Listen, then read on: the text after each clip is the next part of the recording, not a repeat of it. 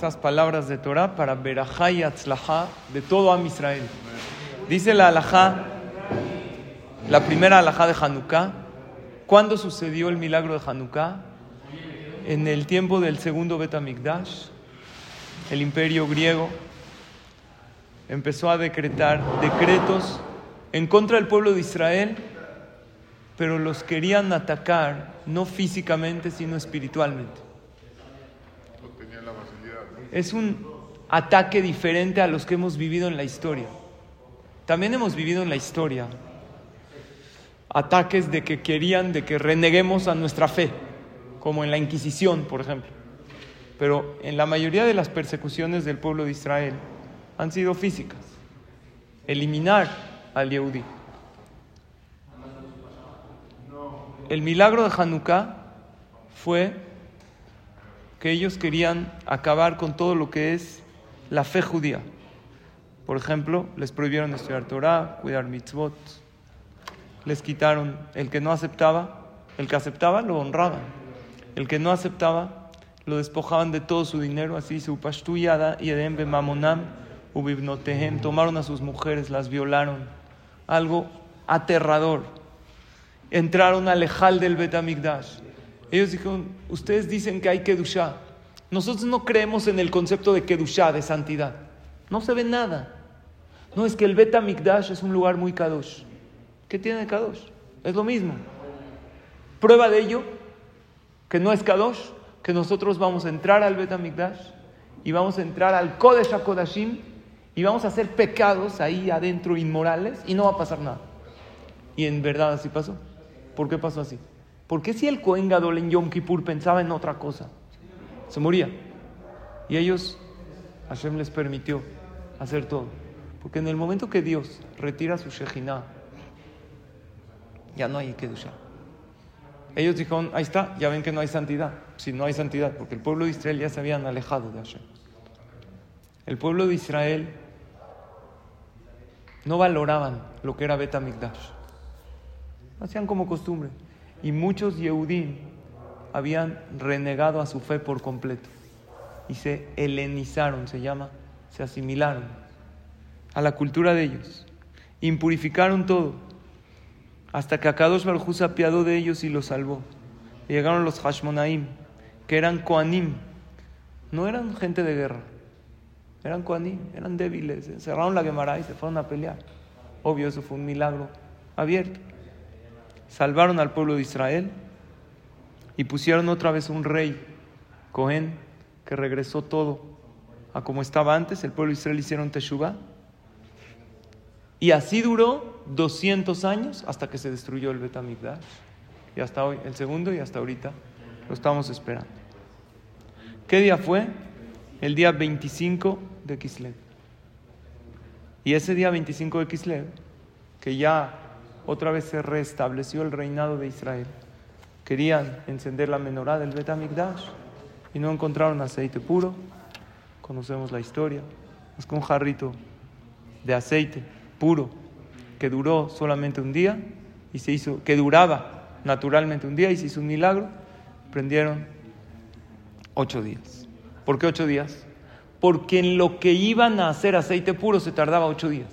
Entonces Hashem hizo si ustedes quieren realmente prender la menorá y que esta no se apague, porque la menorá, la menorá, el candelabro, alumbraba Jerusalén con una luz milagrosa. Entonces, si se hubiera acabado en un día, en lo que van y vienen, hubieran estado siete días sin luz.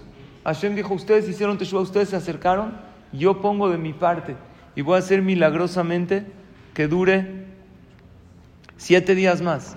Y por eso los Jajamim establecieron que sean ocho días desde el 25 de Kislev, Yemé Simha Behalel. ¿Qué es Yemé Simha? Días de alegría, hay que estar más contento. Behalel, hay que decir Alel todos los días con Berajá. Umadlikim Baem Nerot Bechol Laila.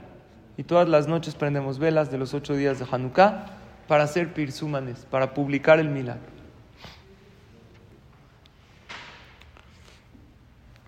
Dice que es bueno que las mujeres no hagan trabajos en el momento del encendido de las velas de Hanukkah. ¿Qué tipo de trabajos? Trabajos que les cuesta esfuerzo.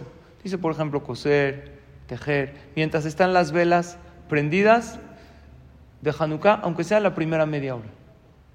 Que estén tranquilas. Porque a veces la mujer quiere ordenar la casa, lavar, eso. Media hora, después de la primera media hora del encendido, no es haram, pero es bueno que se abstenga de hacer trabajos, que se quede junto a las velas de Hanukkah, con los niños, con la familia, cantando, conviviendo. Obviamente, si va a atender a la familia, aquí se va a servir, va esto, se permite.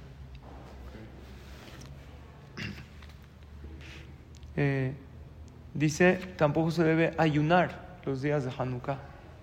No se debe ayunar. Una persona me preguntó si puede hacer un ayuno voluntario mañana, que tiene un juicio importante. Dije, sí, pero no puedes entrar a Hanukkah ayunando.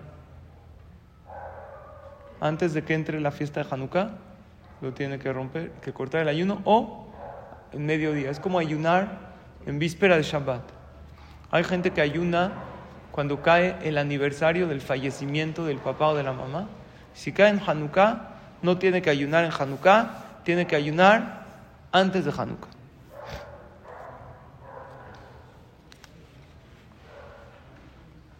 Dice, es bueno, hay comidas que es bueno comer en Hanukkah, comidas lácteas, porque Yehudit se hizo un milagro, era una tzadeket, que se hizo un milagro por medio de comidas lácteas, porque ella venció a un enemigo dándole queso y le dio cerdo, le dio vino, le cortó la cabeza.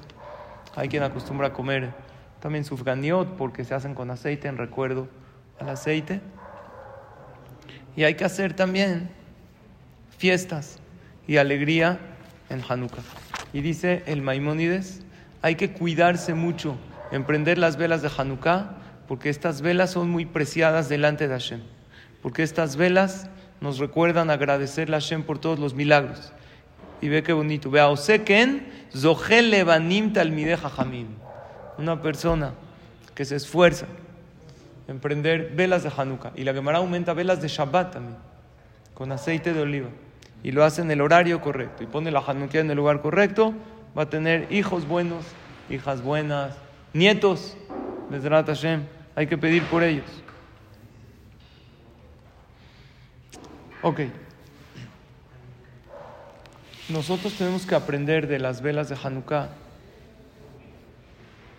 a iluminar a los demás.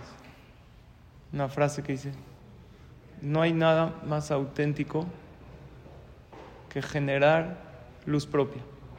Y no hay nada más noble que alumbrar a los demás.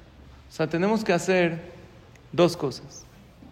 Generar luz propia, brillar nosotros mismos todos tenemos talentos, todos tenemos virtudes. Tenemos que explotar nuestro potencial, ser nuestra mejor versión e iluminar a los demás con esas virtudes que Akadosh Barujú nos dio. Dice el Benei Sahar que en la luz que hay en la fiesta de Hanukkah es hasta hoy en día. Está escrito que el primer día Dios creó la luz. No, Bereshit bara Elohim. Hashem creó el cielo y la tierra. Vayomer Elohim y Ehior. Que haya luz. Y está escrito que el cuarto día Dios creó el sol. Entonces, ¿cómo puede ser? Si el primer día había luz, pues entonces ya había sol. Ah, muy bien. Y el cuarto día había sol, entonces, ¿qué? ¿Los primeros días había oscuridad? Está escrito Vayomer Elohim y Ehior. ¿Qué, respuesta conoces? Dijiste que es diferente. La luz que se creó el primer día, ¿qué luz es? ¿Sabes? Muy bien. Ora Ganuz. Es una luz espiritual que iluminaba todo el mundo. Y no nada más iluminaba todo el mundo. ¿Verdad que con la oscuridad yo no puedo ver nada? Prendo la luz, puedo ver. La luz de Ora Ganuz permitía ver a través de las paredes. O sea, veías todo. Aunque había una pared, podías ver qué hay atrás. No entendemos cómo funciona esta luz. Es una luz muy espiritual. Entonces Hashem creó esta luz que se podía ver de un lado al otro. Que si uno quiere y uno se concentra y logra obtener esta luz, puede ver mi sofa olam beatzofo. Así dice Rashi. Puede ver de un lado del mundo al otro. Pero Hashem vio que los reshaim, que los malvados, iban a hacer mal uso de esta luz. ¿Cómo la podían Estaba ahí. No sé. Al parecer, también un rasha. Sí, así dice Rashi. Entonces, ¿qué hizo Hashem? La guardó para los tzadikim leatit la Cuando venga el Mashiach, va a haber esa luz. E incluso, no cuando venga el Mashiach, hoy en día hay grandes tzadikim que ven cosas que uno no ve. Tienen Ruach HaKodesh, tienen visión a futuro, más que vista, visión. Dicen, esto vale la pena hacer. Nosotros a esa categoría sí podemos llegar. El Jajama Buhatzira, el Baba Sali, en varias ocasiones, de gente que le robaron algo, gente que secuestraron gente, dijo, está en tal país, fuera de Israel, se lo habían llevado a un soldado, ¿eh? ¿A dónde? Sí, en tal país, en tal lugar, en esta casa, en este número, está amarrado en la tina de la casa. Él jamás había ido ahí. Él tenía, veía cosas. Y para nosotros, hombres, es muy importante. El Baba Sali decía que toda su, su fuerza, que él ve cosas y tiene Ruach es porque cuidó sus ojos. Nunca vio nada prohibido, nada inmoral. Y ese es el secreto de Yosef Atzadik Yosef Atzadik era un hombre exitoso.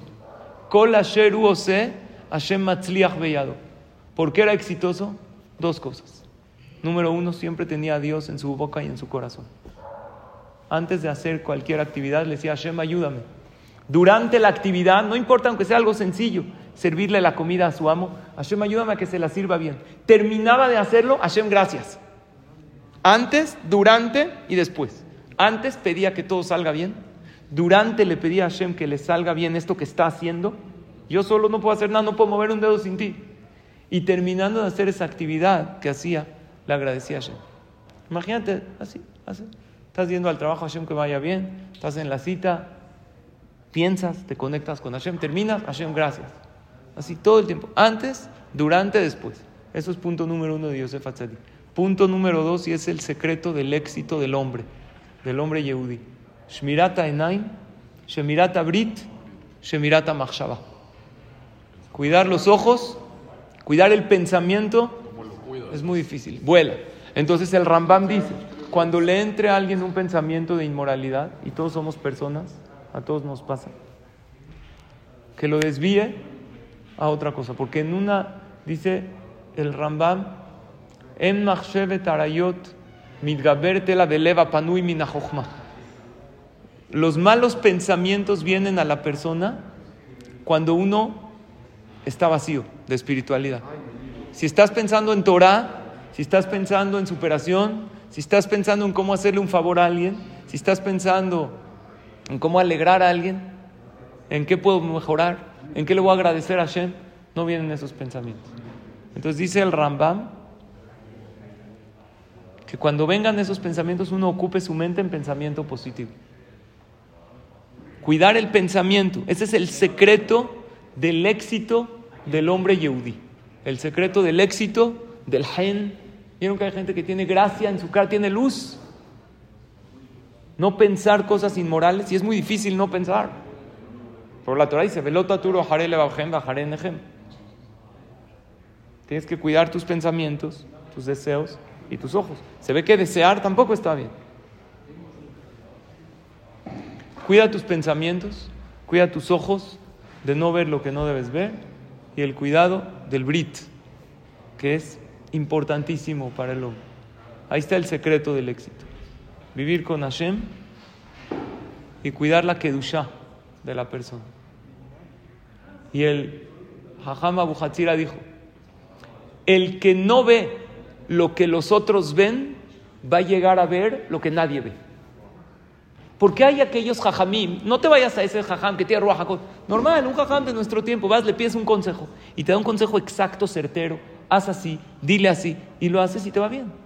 Hasta a mí me ha pasado que yo consulto con mis jajamim y me dan un consejo tan claro y digo, ¿cómo a mí no se me ocurrió? Pues sí, hazlo de esta manera. En cualquier cosa, asuntos personales, de Shalom Bay, de cómo hablar con alguien, de cómo decirle. Te dicen de una manera muy clara. ¿Qué tienen estos jajamim? Obvio viven con Hashem y cuidan los ojos, cuidan su kedusha. Nosotros también podemos hacerlo. Vivir con Hashem presente todo el tiempo. Shiviti Adonai lenegdi tamid kimimini valemot. Dice David Amel. Este es un pasú que está en muchos knis. Lo tenemos en la teba del knis. Tengo Hashem presente siempre. De mi derecha no se va. ¿Qué quiere decir de mi derecha? Es mi fuerza. Lo que yo hago es de paso. Mi fuerza, mi principal éxito viene por él. Y Shmirata Enaim, Shmirata Brit, Shmirata Machshava, que es importantísimo y básico para el hombre. Y nosotros tenemos que hacerlo y transmitirle a nuestros hijos desde que son, no niños, pero sí desde el bar mitzvah, todo, importantísimo. Hablar con los hijos, decirles, es normal tener yetzerara, no está mal, no te sientas mal que deseas, eres persona, pero no te dejes llevar detrás del yetzerara, porque el yetzerara te paga, paga cash. Ahorita aparentemente disfrutas. El Yetzer cuando caes en lo que te dice el Yetzer hará, ¿qué obtienes? Obtienes placer, no satisfacción. Satisfacción es a la larga. Satisfacción se logra con esfuerzo. Entonces dice el Bene Isahar, escuchen qué maravilla. Vamos a responder la pregunta. Si Dios creó la luz el primer día, y el sol el cuarto día, ¿cómo puede ser? Entonces dice, el primer día era una luz espiritual, no la luz que hoy en día conocemos. El cuarto día creó el sol y ocultó esa luz, ese hora ganús para tiempos del Mashiach o para grandes tzadikim que aún hoy en día lo tienen, como ya vimos. Entonces los primeros tres días de la creación, ¿qué luz había? La luz, hora ganús, la luz espiritual. Cada día de la creación, cada día de 24 horas, tiene mitad día, mitad noche. Entonces, ese hora ganús, ¿cuántas horas alumbró en la creación? Tres días, los primeros tres días de la creación, no, pero nada más 12 horas por día. Porque la mitad es noche. O sea, desde que Dios creó el mundo, dijo, Bahíere, Boker. Entonces, ya vimos que desde el primer día había día y había noche, pero sin sol. Está interesante, ¿no, Baruch? Había día y noche, pero sin sol, sin astros. Entonces, ¿cómo era el día y la noche? Dios mandaba una luz espiritual 12 horas y 12 horas la quitaba. Desde la creación hubo noche y día. Entonces, si esta luz estuvo, vamos a hacer la cuenta, tres días solamente, porque el cuarto ya salió el sol. Los primeros tres días de la creación, 12 horas por día, ¿cuánto? 36. ¿Cuántas velas de Hanukkah tenemos? Vamos a hacer la cuenta. 36. Uno más dos más tres más cuatro, porque prendemos el primer día uno, el segundo día dos, tercer día tres, más cuatro más cinco más seis más siete más ocho, son 36 velas. Esas velas de Hanukkah le dan a la persona esa visión maravillosa. Hay que contemplar esas velas, verlas y también cerrar los ojos junto a esas velas y soñar. Soñar lo que quieres tener en, la vida. Esas bendiciones que tú le quieres pedir a Hashem. Esa hija que quieres ver en la jupá. Esa parnasato va que quieres obtener. Esa salud, esa refuá lema. Claro. Los días de Hanukkah son días maravillosos. Es bueno, después de prender la Hanukkah, quedarse media hora a contemplar la Hanukkah, a pedirle a Hashem. ¿eh? Hay teilim especiales que es bueno leer, se puede leer algún otro teilim que uno quiere. Pero es importante saber los días de santidad y de Kedushah. Tanto así que los hajamim dicen, que qué hace los hajamim de la Kabbalah dicen, que el expediente de Rosh Hashanah, que fue escrito en Rosh Hashanah y sellado en Yom Kippur, Dios lo abre en Hanukkah y le hace adecuaciones. Así dicen Jajamim de la Kabbalah. Lo trae el libro de Abar Beito y otros libros para bien. Si Barminan algo difícil se le decretó a la persona, lo puede revertir para bien en Hanukkah. La fuerza de estas 36 velas, que representan las 36 horas de la luz espiritual, y además los 36 tzadikim que hay en el mundo. Hay 36 tzadikim ocultos. Hay tzadikim abiertos, que todos los conocen, pero hay tzadikim ocultos. En cada generación hay 36 tzadikim que son ocultos, que nadie sabe. Nadie sabe que es tzadik, ¿verdad? Había uno maleante, todo decía, yo soy tzadik, tan oculto que ni Dios sabe que soy yo. escondido. Hay 36 tzadikim ocultos en cada generación. Y eso se representan en las 36 velas de Hanukkah. Que ahí están la luz que Akadosh Baruj nos da. Vean qué increíble. Una anécdota que sucedió hace unos años. Un hombre sobreviviente del holocausto. Escuchen bien se salvó de milagro, ¿sí o no, Félix? De milagro se salvó de la Shoah. Pero vivió muchos sufrimientos. Perdió a su familia.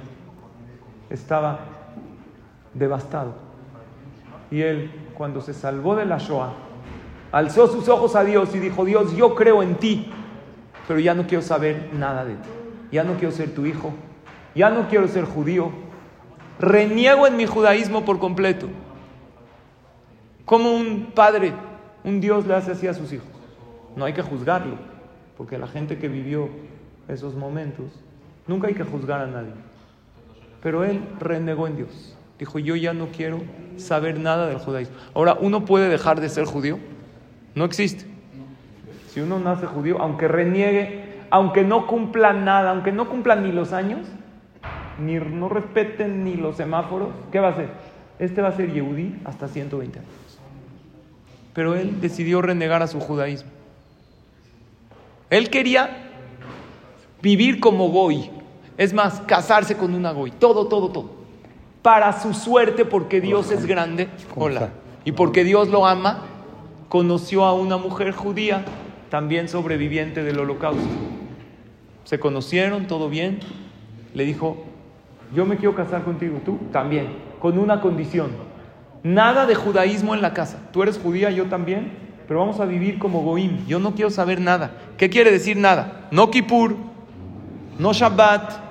Si tenemos un hijo, no hay Brit Milá, nada. No quiero que mis hijos sepan que somos judíos. Tenían un apellido, no sé exactamente cuál, que no se oía tan judío. Se casaron, se fueron a vivir a Chicago. Esta pareja, escuchen historia real fueron a vivir a Chicago, tuvieron un hijo. Y este hijo le pusieron Johnny. Johnny no es un nombre Yehudi. También puede sonar eh, no Yehudi, ¿verdad? ¿Le hicieron Brit Milá? No le hicieron. Nosotros no vamos a vivir como si... Que el niño ni sepa que somos judíos. El niño creció en una escuela de Goim. En la, en la casa no hay nada de recuerdo, de, no hay mezuzá, nada. Pero el papá sabe que son judíos. El niño crece y cuando cumple 13 años le dice el papá, el papá tenía dinero, una buena posición económica, le dice el papá a su hijo, hoy es un cumpleaños muy especial, no le quería decir que, pero él sabe que el hombre judío a los 13 años se convierte en un adulto responsable de sus acciones. Dijo, como hoy tú cumples 13 años y es un cumpleaños muy especial, papá, ¿por qué es especial? No importa por qué te voy a llevar a un shopping, a un mall, y tú vas a escoger lo que quieras de regalo de cumpleaños. Lo que quieras. ¿A qué tienda? ¿Quieres una tienda de deportes? ¿Quieres unos tenis? ¿Quieres una bici? Fue hace muchos años, no había tecnología, no había iPads. Pero puedes escoger lo que quieras. Entonces el niño va de tienda en tienda, que los tenis, que la... Nada le llama la atención. En uno de los centros comerciales de de Chicago, hay una tienda como de antigüedades o de souvenirs o de recuerdos. Entra a esa tienda y ¿qué ve? El vendedor. El que tiene tienda, que la tienda. Y si no, que la venda. Entonces él estaba ahí, entra a la tienda y ve muchos objetos interesantes, recuerdos. Y había una januquía. No nada más una Hanukkah. Habían varios artículos judíos. Una Hanukkah, una copa de Kiddush. Habían de todo. El niño se queda viendo y le llama la atención. Y el papá dice, ¿qué, qué, Se empieza a poner nervioso. El papá nunca quería que el niño sepa que es Yehudí. Dijo, ¿qué ves acá, hijo? Tú me dijiste que, escoja lo que quiera, ¿no? Estoy viendo. Se queda viendo esta Hanukkah. Está bien, a lo mejor el papá dijo, le llamó la atención, hay Hanukkah de plata bonita. De repente ve una Hanukkah, la más fea de toda la tienda. Dijo, esta quiero, papá. Horrible, una Hanukkah hecha de madera, toda vieja, cortada. Le dice el papá, ¿qué, qué le viste? No sé. Me llamó la atención. Está bonito un candelabro de madera. Y el papá no te lo va a comprar. Le dijo, sí, tú me dijiste que lo que yo quiera, que sí, que no. De repente escuchan atrás el vendedor riéndose. Dice, ¿de qué te ríes? Dice, no, esta Hanukkah no está a la venta. Dice, pues obvio, no está a la venta. La regalas, ¿no? Es basura. Dice, no, no, no, no, esta no está a la venta, esta es una reliquia. Esta es una Hanukkah rescatada de un campo de concentración nazi. Y es mi, esta es una reliquia muy especial. Esta no la vendo a ningún precio. Esta es una, la tengo aquí como exhibida. Dijo, ¿cómo que no la vendes? Ahora, cuando yo no la vendo, ahora la quiere comprar. Así somos. Ah, no está a la venta, la compro. Te estoy diciendo que no está a la venta. Mira, papá, todo tiene su precio. Si te doy mil dólares, te estoy diciendo no está a la venta. Pero ¿cómo es una de madera tallada? Se, ve fea. ¿Sabes qué? Diez mil dólares. Ya, mi hijo la quiere. Dice, te estoy diciendo que no está a la venta. Vamos a 20 mil y acabamos. Bueno, a ese precio a lo mejor ya está. ya está a la venta. Ahora sí hablaste en serio. Me dijo, mira, vamos a, le dice el vendedor, te la voy a vender, pero con una sola condición. Esta Hanukkah no, no hay devolución. Está hecha de piezas de madera, la tienes que cuidar. Si se cae y se rompe y se desbarata, no vengas acá. No tiene devolución, no hay reparación. Es una reliquia. Cuídala, llévatela. El hijo se la envolvieron haciendo una envoltura, estaba feliz el niño. El papá se le hizo un poco raro que su hijo podía escoger lo que quiera del centro comercial y escogió una Hanukkah sin siquiera saber que es judío. Pero era judío. Nació judío. Llega a la casa, el niño la abre con cuidado, la contempla, la pone ahí en, un, en una repisa de su cuarto. Y pues como todo, compras un juguete después de un tiempo que se le olvidó. La dejó ahí, el papá estaba más tranquilo. Una vez está caminando el niño por la calle, ¿qué ve en la calle? Los goyim, en lugares donde viven Yehudim, ponen Happy Hanukkah, ¿no? En, la calle, en Estados Unidos, incluso acá en México. Hay muchos Yehudim. Entonces, el niño dijo, ya es Hanukkah para los judíos. Él no sabía que él era judío. Voy a, volver a sacar mi Hanukkah que hace unos meses compré. La saca para jugar con ella de repente se le resbala de las manos y qué? Se le rompe toda, se hace pedazos. Empieza a gritar, mi Hanukkah, papá.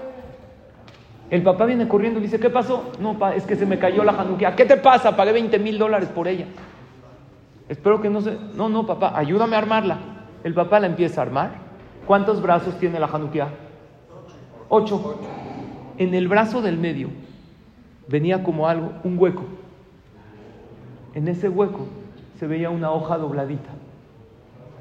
El papá le llamó la atención, el papá de Johnny saca la hoja, la abre, se la empieza a leer, se empieza a poner blanco, se desmaya. Se desmayó. El niño no sabía qué le pasó a su papá, no sabía si se murió, no, no sabía nada. Mamá, mamá, mira qué le pasó a papá, está tirado en el. La mamá va corriendo, ve a su esposo desmayado la Hanukkah desarmada. Le hablan a alguien, lo, vienen a reanimar. Le, al salano, eran goim. Le echan agua, le dan cachetadas, ¿ok? Hasta que volvió, volvió en sí, ¿ok? Había una persona tan pesimista y tan negativo que una vez se desmayó, en vez de volver en sí, volvió en no. Entonces esta persona, Zuzu, ¿qué le pasó? Regresó a sí mismo, su esposa le dice que, dice, lee esta hoja léela. Y de esta hoja decía lo siguiente, yo soy un judío en el campo de concentración, no sé, estaba en Auschwitz, estoy arriesgando mi vida para armar esta Hanukkah con madera. Yo soy un artesano. me imagino que dentro de poco me voy a morir.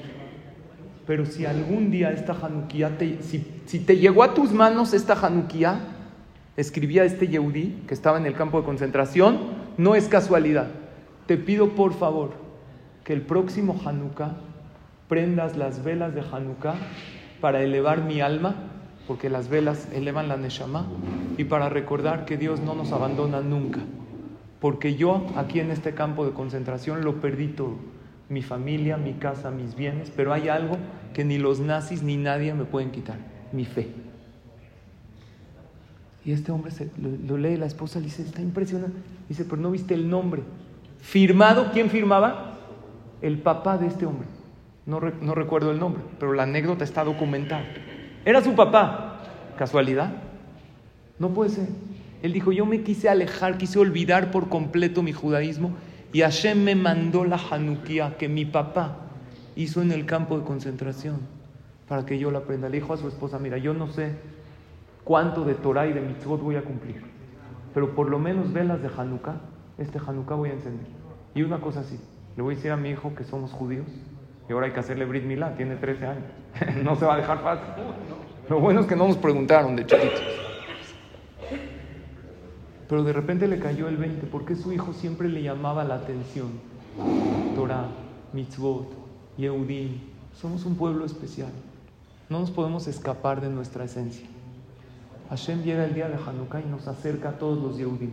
Y estas 36 velas que representan esas 36 horas de luz de la creación del mundo llegan a cada uno y uno de nosotros para que nos conectemos más con nuestra esencia y para que seamos lo que estamos llamados a ser luz para todas las naciones. Ojalá iluminemos a todos los demás con nuestra luz.